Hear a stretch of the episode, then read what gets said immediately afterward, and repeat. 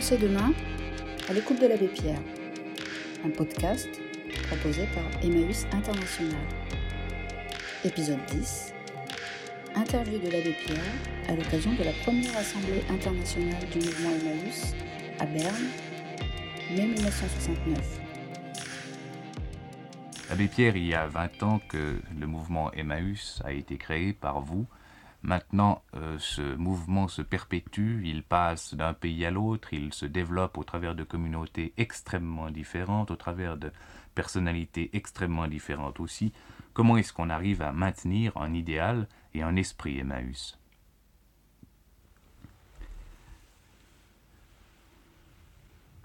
Je pense que c'est tout simple.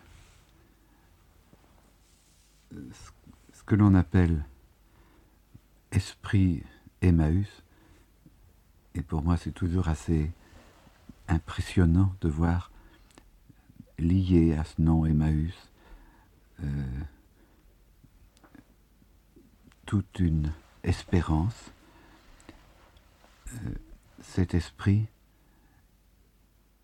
il faut bien voir clairement en quoi il consiste. Il consiste dans cette conviction que de, de ce que j'appelle la désillusion enthousiaste, de ce que nous naissons, nous vivons dans l'illusion, et que toute la valeur de la vie, c'est, dans le sens le plus merveilleux, se désillusionner, c'est-à-dire non pas devenir blasé et sceptique, sortir de l'illusoire, rencontrer le réel, tout brutal, tout concret, la sortie de l'illusoire, le moins par moins qui égale plus.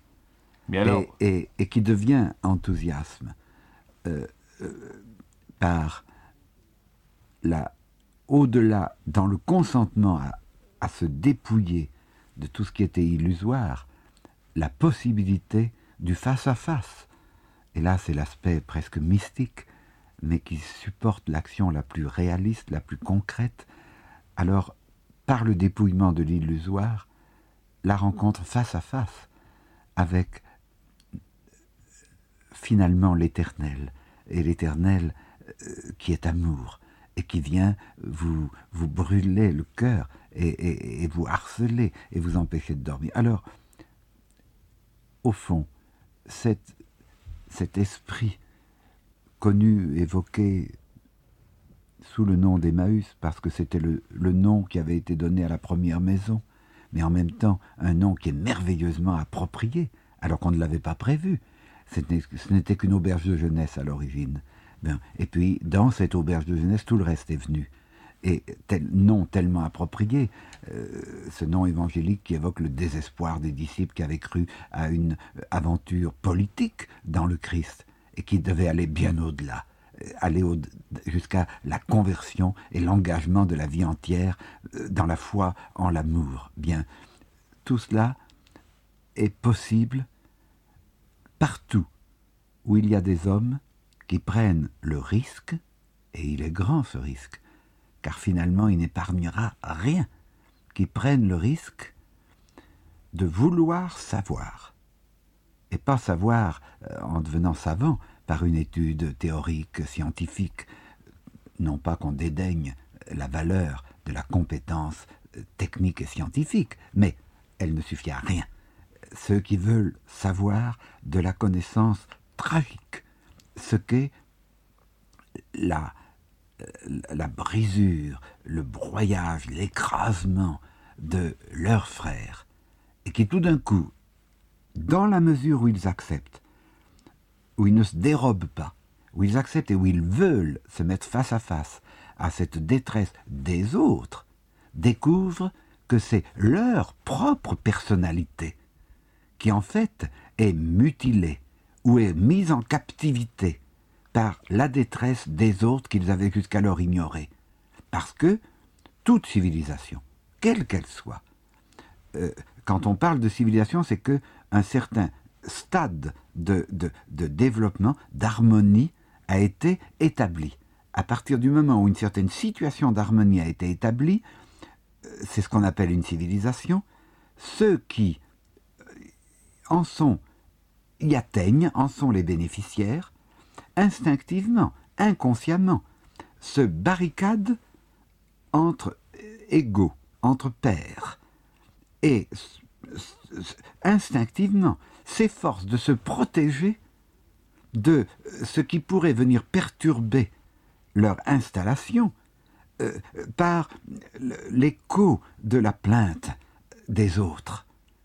Et, au fond, comment nous avons pu faire que euh, la vitalité explosive, tantôt ici, tantôt là, qui est dans ce mouvement, subsiste, eh bien, c'est dû simplement à ça, euh, à ce que, par une contagion d'homme à homme, la, la volonté de savoir, d'avoir le courage de voir ce que souffrent les autres, s'est propagé, et partout où il y a cela, tout le reste suit, parce qu'alors il n'est plus possible de, se contenter des petits idéalismes, des petites bienfaisances, des petites politiques qui nous donnent bonne conscience, tout en laissant le, scandale est, disons-le, en même temps le blasphème qui va vers Dieu par une terre qui, si elle souffre trop, ne peut pas ne pas mettre en doute que l'Éternel soit Père, qu'il soit amour, car si les hommes ne vivent pas en frères, ce n'est pas possible de croire que l'Éternel est amour. Mais cet éveil, mais cet éveil à la réalité, à la misérable réalité, euh, en fait, il doit être quotidien, parce qu'on peut très bien se reposer, euh, devenir de nouveau blasé, en ne se réveillant pas tous les jours. C'est le péril, c'est vrai. C'est ce, et, c'est ce que j'appelle un peu irrespectueusement, et Dieu sait si ma, mon attachement à la communauté chrétienne et à la foi catholique est, entier, mais c'est ce que j'appelle un peu cruellement le péril de vaticanisation. Le péril avec les meilleures intentions en se disant on a de grandes responsabilités, il faut donc s'organiser, s'établir, s'assurer des ressources suffisantes, établir euh, euh, toute une sécurité pour avoir les moyens de servir, avec le terrible danger de, devenu puissant, ne plus connaître les détresses qui ont besoin. Je dis souvent, le pouvoir, à partir du moment où il est assez puissant pour être capable devient incapable parce qu'il est devenu aveugle. Il est si haut, il a tant de moyens qu'il ne voit plus les petits. Et les petits, eux, quand ils sont vraiment les plus petits, les plus, les plus douloureux, ils sont muets. Parce qu'on peut faire une révolution, une émeute, quand euh, on a les droits fondamentaux euh, satisfaits.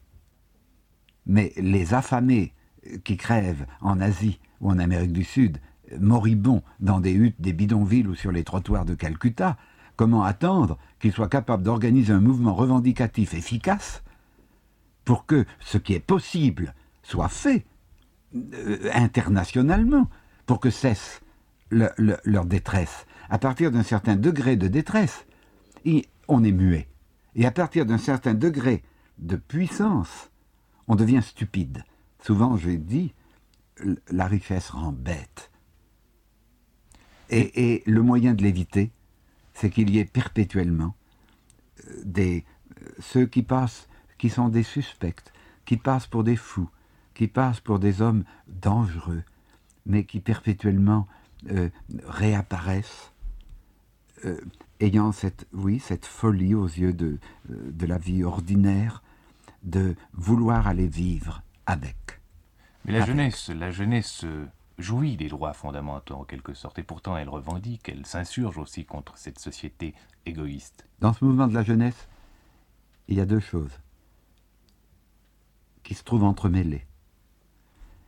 Il y a une petite part qui est euh, sans intérêt, qui en fait est plus ou moins euh, absurde et qui est une forme de égoïsme et d'individualisme, euh, exaspéré et, encore plus extrême. Mais ce n'est qu'une part minuscule. Elle existe, mais minime. mais il faut avoir le, le, réalisme de le voir.